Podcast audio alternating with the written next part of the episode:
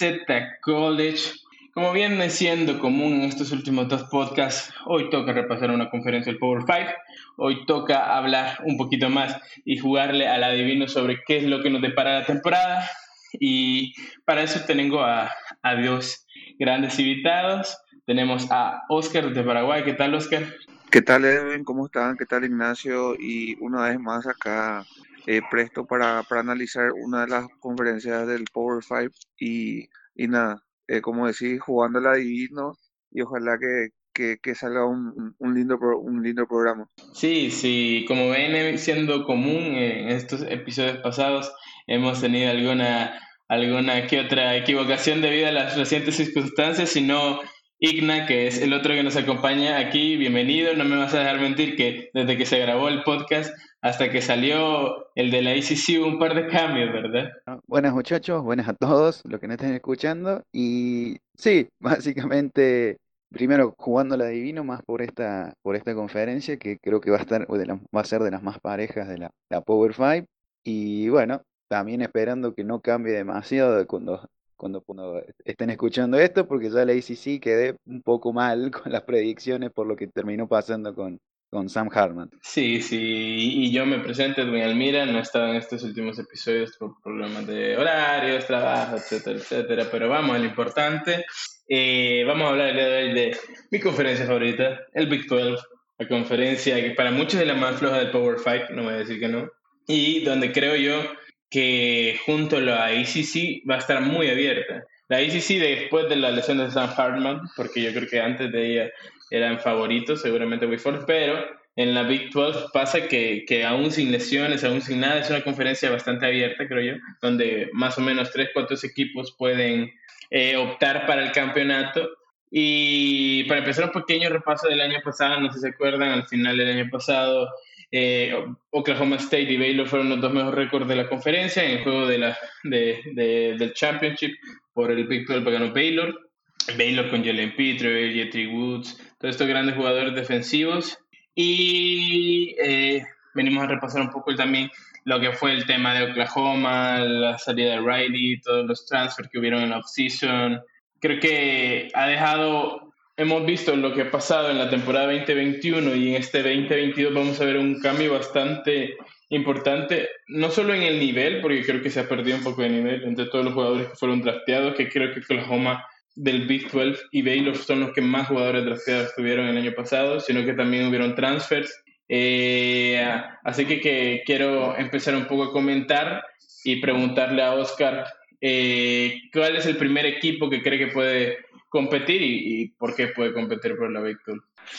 Eh, la verdad que, como dijimos al principio, eh, en esta conferencia yo creo que sí vamos a jugar a, la Divino, ¿verdad?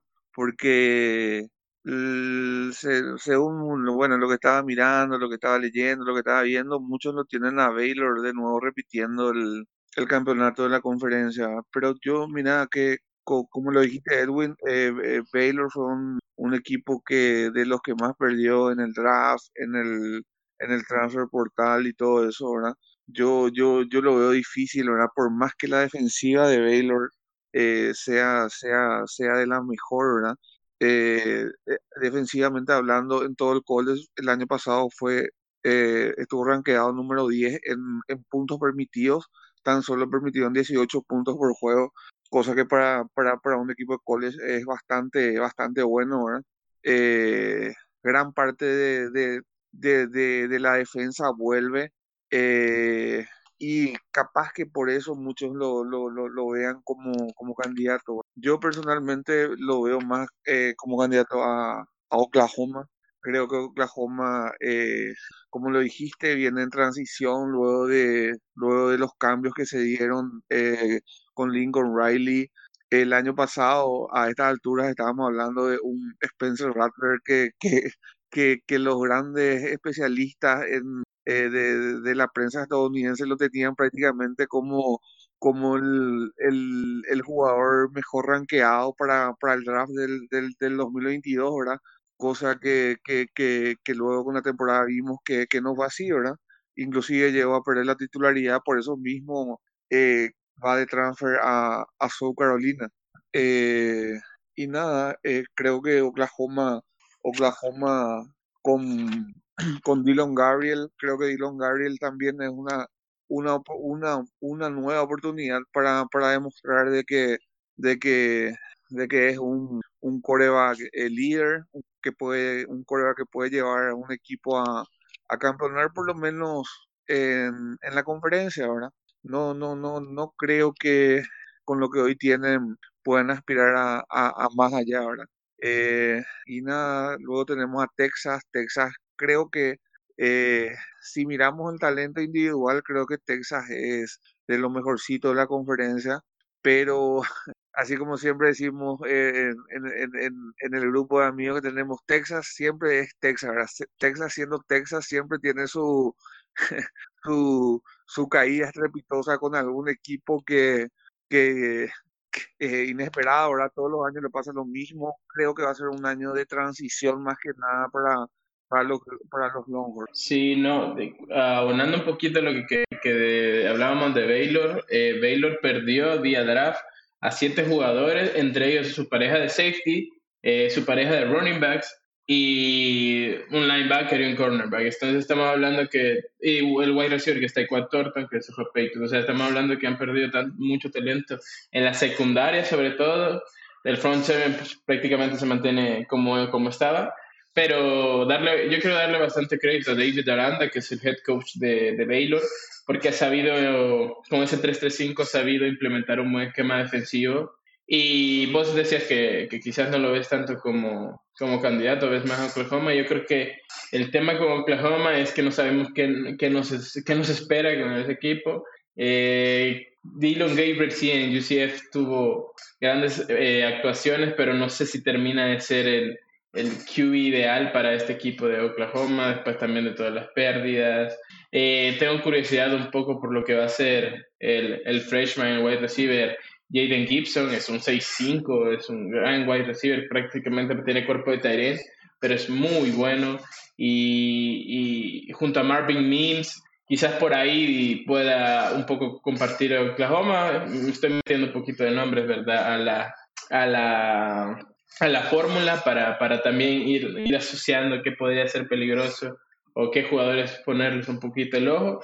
Y no sé, de Texas, ¿para qué hablar? Eh, eh, ¿Para qué hablar de Texas? Aparte de Queen Edwards, Villan Robinson, eh, tienen una OL bastante mediocre, por no decir mala, que el año pasado generó menos primeros downs del promedio, permitió más sacks que sus rivales. Entonces, eh, creo que es un equipo que si Queen Edwards se siente presionado y si Villan Robinson, con lo bueno que es, porque creo que va a ser el running back uno de la clase, no logra establecer el juego terrestre tan bien, pues va, va a haber muchos problemas. De ahí tienen grandes receivers también, Xavier Ward, pero después habla del lado defensivo y también te quedas como, mmm, aquí no hay tanta calidad. Entonces, eh, yo creo que Tech, como comentaba, va a ser un año de transición, un año en el que el equipo va a conocerse a sí mismo y va a saber cuáles son sus límites. Y eso. Yo aquí lo que quiero meter, y antes de pasar a, la opinión de Igna, es quiero meter a Oklahoma State, que el año pasado se fue con un 8-1 de récord.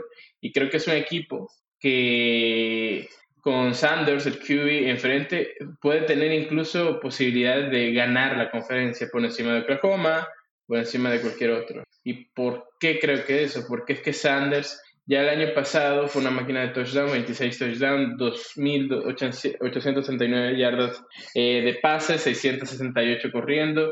Es este dual QB que, mm, que te permite hacer muchos RPOs, que es un gran playmaker, entonces por ahí creo que también tiene un, una gran, un gran upside, un gran techo, que, un, un, gran asset, perdón, que podrían usar para, a su favor para, para la causa de ganar la conferencia. Y de ahí es un equipo que no perdió mucho talento ni en el draft, ni en el Transfer Portal. Es un equipo que se ha mantenido un poco, bastante el core que estaban jugando con los, los Cowboys de Oklahoma State. Así que creo que es, e, ese es el cuarto equipo que creo yo cerraría un poco la terna de candidatos por el título de conferencia. No sé qué opinas, Signa. Bueno, eh, sí, básicamente creo que dentro de todo el, campeonato se va, se va a pelear entre estos cuatro equipos.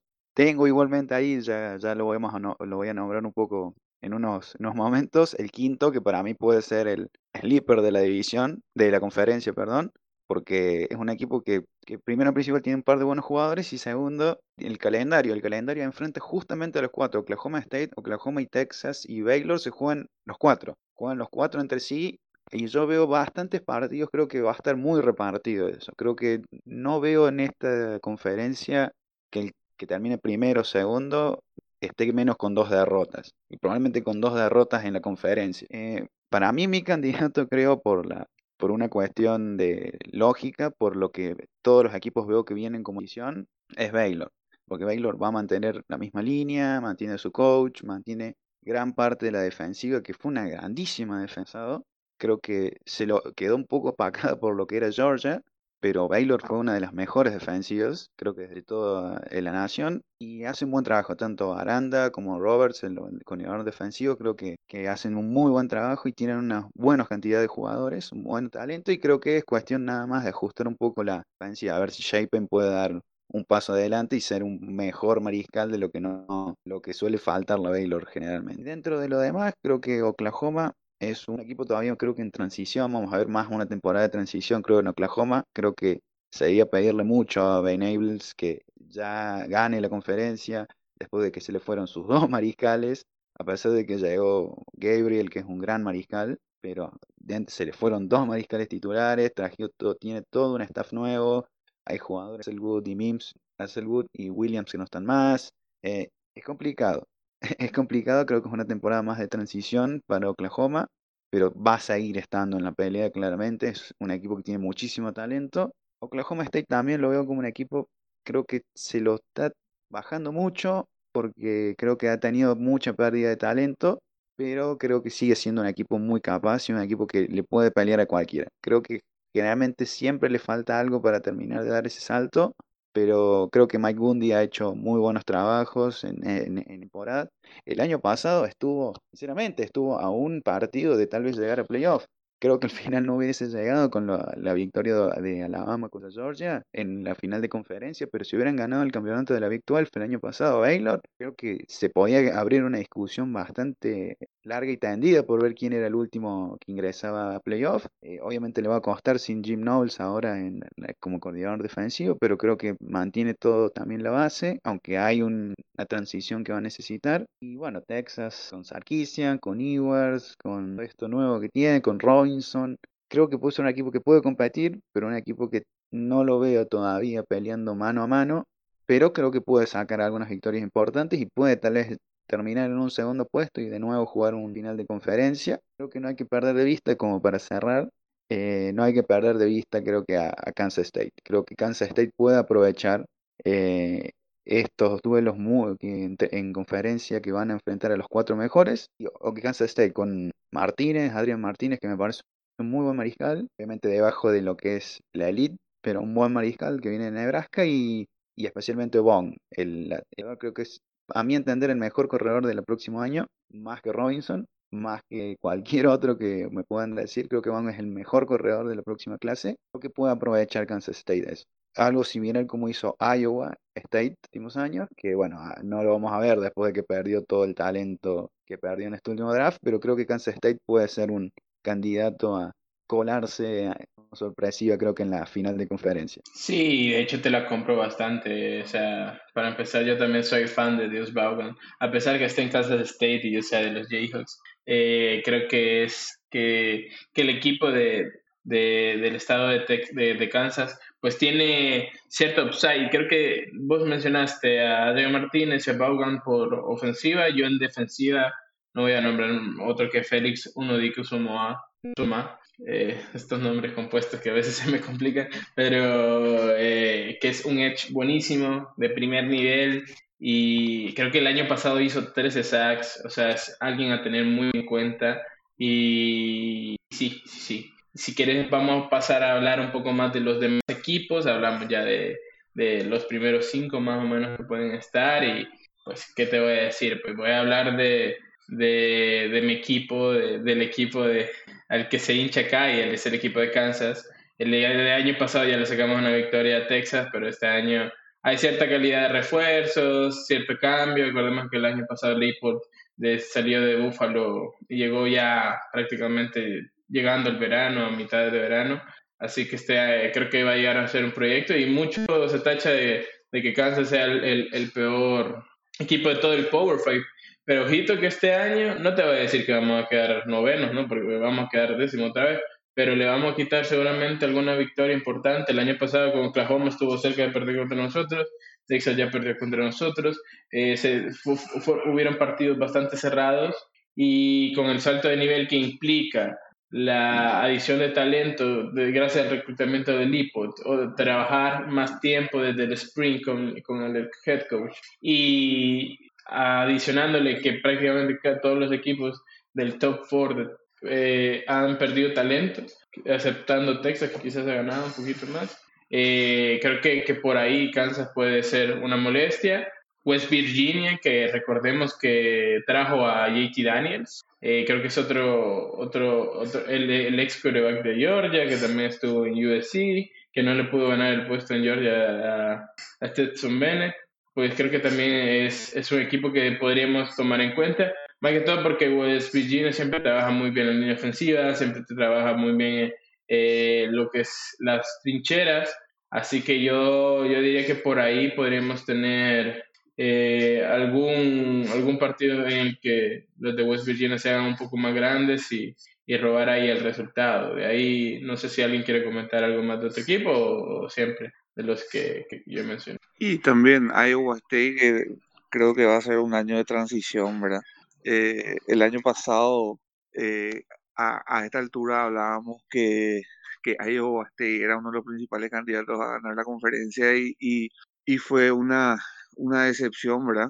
Eh, teníamos, todos le teníamos a Brooke Purdy como uno de los mejores corredores de la clase, a Bryce Hall en, el juego terrestre, que, que sí, Bryce Hall fue uno de los, si no me equivoco, fue el, el, corredor reclutado más alto en, el draft pasado. Eh, y a Charlie Collar, que, que, que era la manija eh, en el juego aéreo de, de, de, de Va a ser un año de transición, como dije, creo, eh, pero se va a seguir el, el quien, quien fuera uno el mejor receptor de, de, de Iowa State el año pasado, Xavier, Xavier Hutchinson. Y, y nada, yo creo que va, como, dije, como, dije, Texas va a ser un año de transición. Sí, ahí sumándome también a lo que dice Oscar, eh, hablando también por Iowa State, que fue de los, bueno, de los equipos que también le tengo mucho, mucho aprecio, tal vez diciéndole por, de alguna forma, especialmente por Purdy. Purdy era uno de los mariscales que a mí más me gustaba, pero eh, realmente decepcionó en general, creo que todo el equipo de Iowa State del año pasado. Eh, tanto Purdy, creo que Hall fue uno de los pocos, realmente estuvo en ese, en ese, en ese nivel, Collar también, dejó un poco el nivel tal vez. Pero sí, claramente va a ser un año de transición para Iowa State. Tal vez inclusive baje hasta un séptimo puesto. Inclusive a mí creo que hay algunos equipos que le pueden sacar más de un puesto que baje del quinto y hasta del sexto. Eh, y bueno, pero igualmente creo que mantiene tanto a Hutchinson como dijo Oscar, y creo que mantienen un jugador que, que todavía vuelve por su último año, mejor dicho, que muy poca gente lo está nombrando, creo que se lo nombra muy, muy poco, jugador que fue líder en sacks en 2020, que es McDonald. Will McDonald es un defensivo muy bueno, va a ser, para mí entender, con un buen año va a ser un primera ronda seguro, y creo que un jugador que pasa muy por debajo del radar de muchos scouters y creo que va a ser uno de los jugadores, a mi entender, candidato a defensivo del año. Y cuidado con ese jugador, que lo veo, le tengo mucha confianza. Y además creo que el puesto que, puede perder además eh, y caer al séptimo puesto de State, creo que es con West Virginia, que sumó ahí lo que dijo Edwin. Tiene a JT Daniels a partir de este año, un nuevo coordinador ofensivo. Creo que con un buen año, creo que eh, West Virginia puede sacar más victorias de las que puede que esté cerca de las siete victorias seguramente cuando sea. Y por mencionar a los, eh, creo que dos equipos que, que no hemos eh, hablado, tanto TCU como Texas Tech, yo de TCU tengo un nombre que sí se tiene que quedar con un jugador para esta temporada, es este, es Quentin Johnson, el wide receiver, un 6'4 de 212 libras, muy bueno. Eh, TCU ha sabido últimamente trabajar estos grandes físicos, siento yo, eh, estos físicos imponentes y los ha, sabido desarrollar. Quizás en conjunto no terminan de ser exitosos, pero, pero creo que, que puede dar, eh, va a ser bonito verlo jugar ¿no? a, a, Johnston. También el cornerback Noah Daniels y el center Steve Ávila creo que son otros grandes jugadores que por ahí se podrían meter en el draft, sobre todo eh, Noah Daniels que, el año pasado pues solo permitió 18, uh, 18 catches en 38 targets, o sea, un, un lockdown corner que a muchos nos gustaría tener en nuestras franquicias y, con un físico muy bueno, como lo que como mencionaba, TCU es, es, una universidad que ha sabido eh, manejar muy bien los físicos y en estos dos jugadores o tres jugadores se nota muy bien.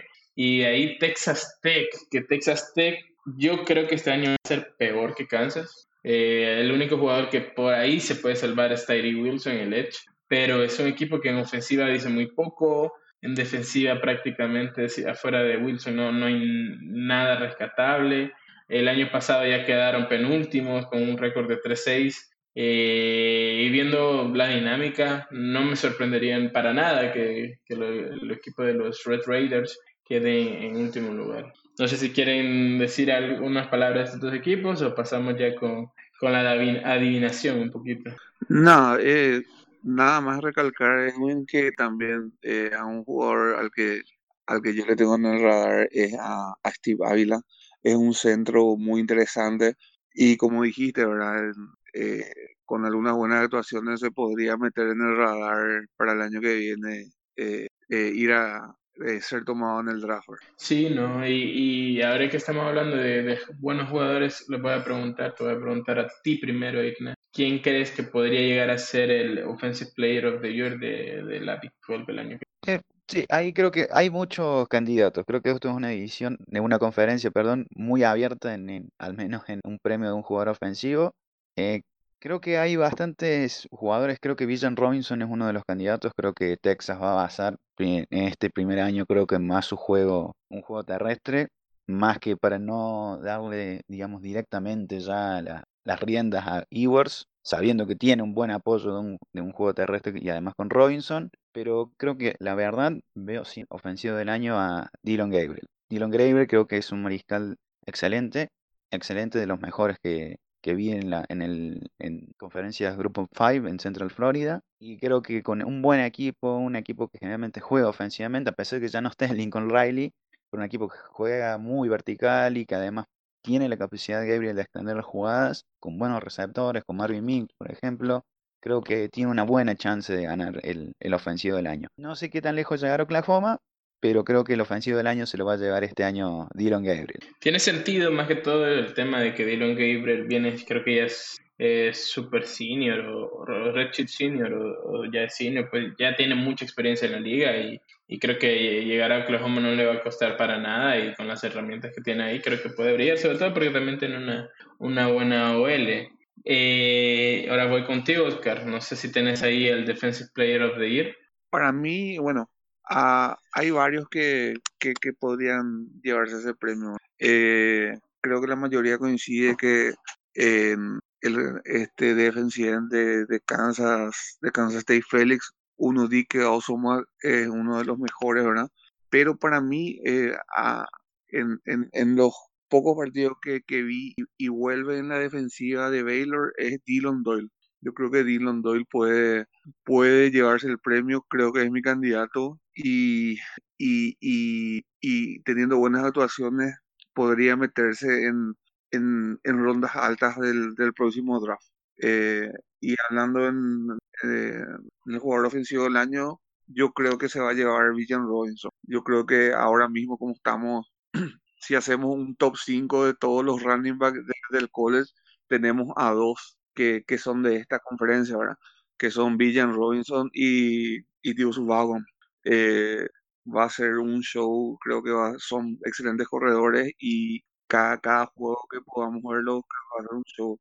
De por ahí, si, Villan Robinson no, no tiene una temporada como, como suplente, te diría que le, le metería como segundo candidato a Dios Sí, no, eh, complementando lo que decís, yo creo que es difícil dar el, el Defensive Player of the Year este año. Creo que se fueron varias bases importantes, parte de la secundaria de, de Baylor, se fue Bonito, por ejemplo, en, en Oklahoma, jugadores que tal vez tenían por ahí más cartel.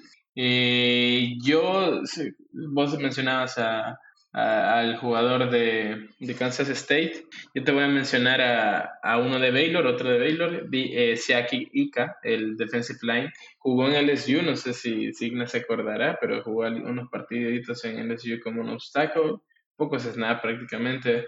Y se, después se transfirió a Baylor y el año pasado, buenísima temporada, 24, 24 tackles, 6 eh, para pérdidas, 3.5 sacks, una bestia de, más, creo que está llegando a las 350 libras prácticamente. O sea, es el no tackle que muchas eh, franquicias que juegan eh, 3-4 sobre todo le van a poner ojito y por ahí vaya, vaya a ser como, como el jugador de Yukon de este año que subió bastante en el draft solo por ser un obstáculo y, y la, la, la habilidad de jugar en cero tech es muy importante.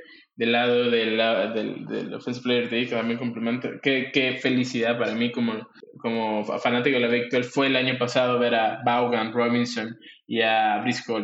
Estamos hablando que son probablemente el año pasado quizás eran top 3, top, top 5 quizás de, de running backs de, de toda la competición y, y eso. Entonces, por último, ya vamos a ir cerrando y y no le voy a pedir su campeón de la conferencia porque hemos hablado que es, es algo muy, muy amplio, pero sí les quiero pedir quiénes van a llegar a la, al final del campeonato de la Big 12. Así que primero vas tú, Oscar, ¿qué opinas? Mojate un poquito. Eh, como dije al principio, ahora yo lo veo a Oklahoma un equipo más, más sólido, ¿verdad? por más que el año pasado haya tenido tropiezos y, y eso llevó inclusive a un cambio de, de head coach.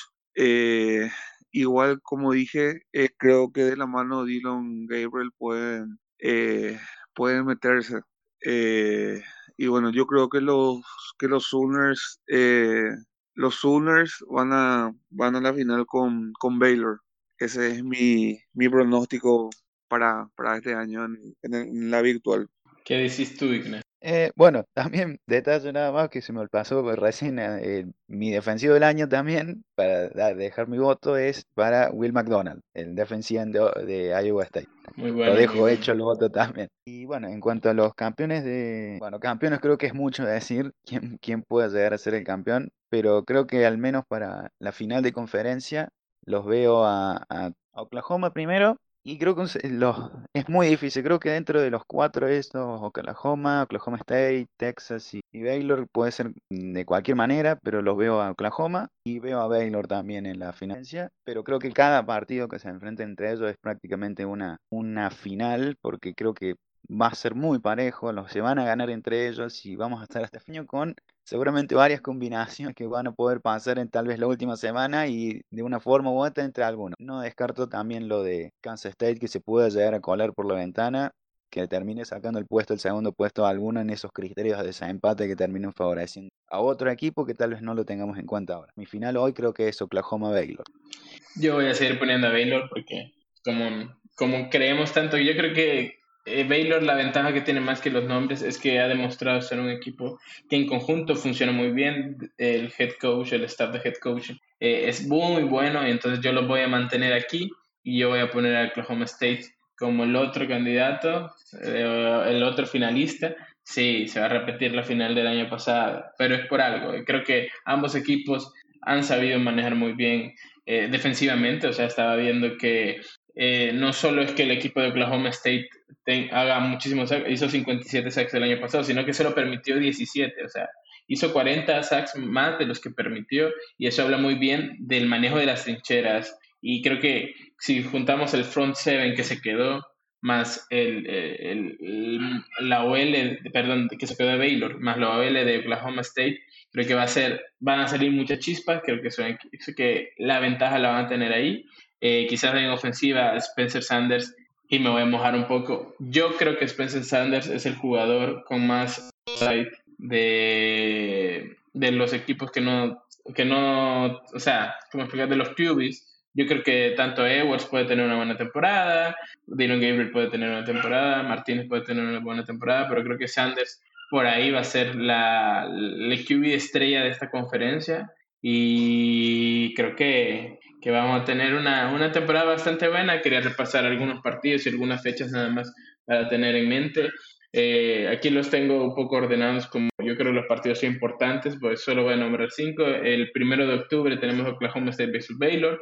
El 5 de noviembre tenemos Baylor versus Oklahoma. 19 de noviembre tenemos Oklahoma State versus Oklahoma.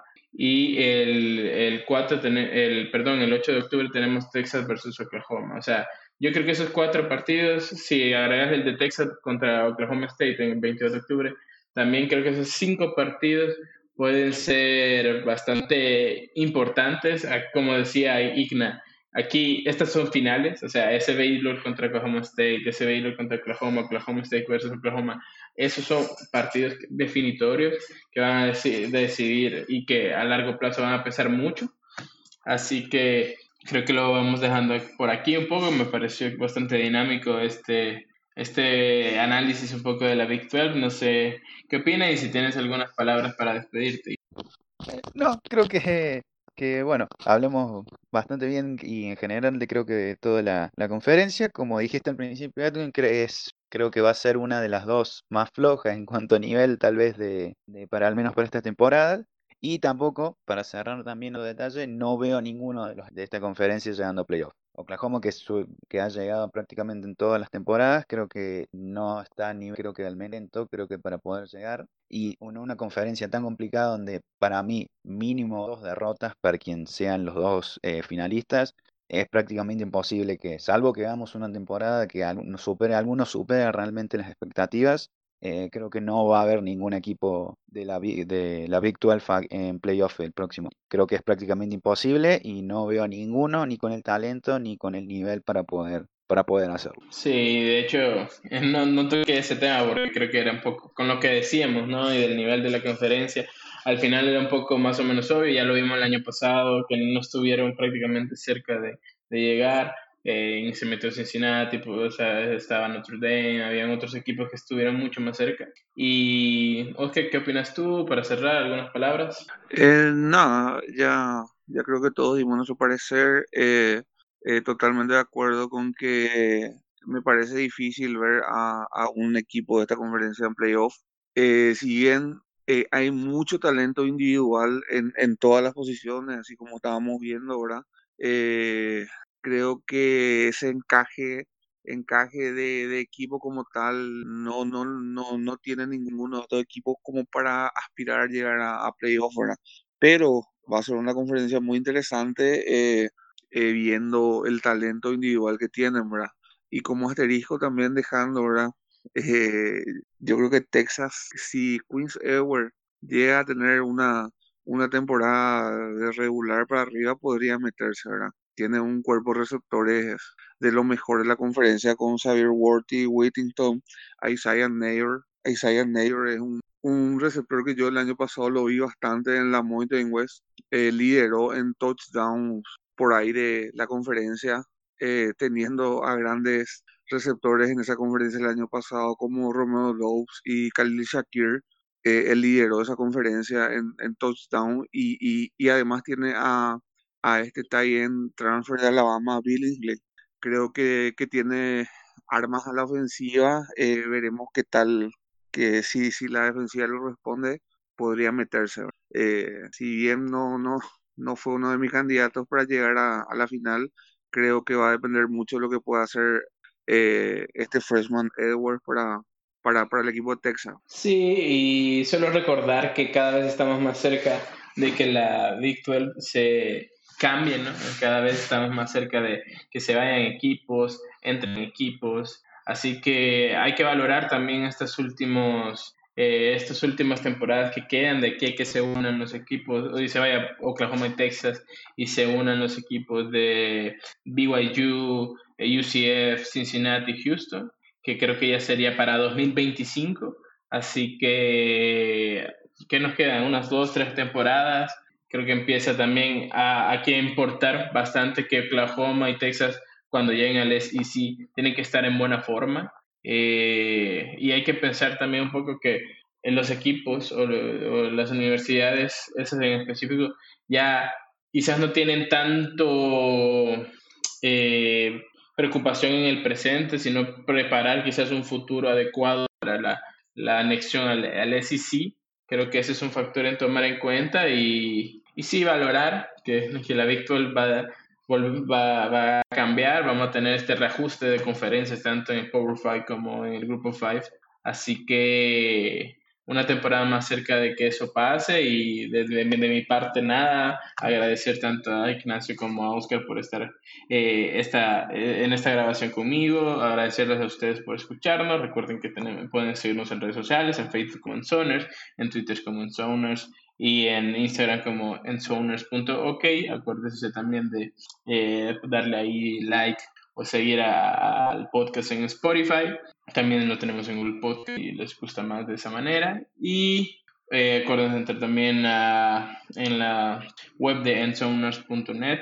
Estamos cada vez subiendo más contenido, estamos cada vez subiendo más sobre la NFL que también se acerca, así que eh, puede ser una fuente muy importante para irte informando de cara a este inicio de temporada y nada, muchas gracias por escucharnos, nos vemos hasta la próxima, chao. Hasta.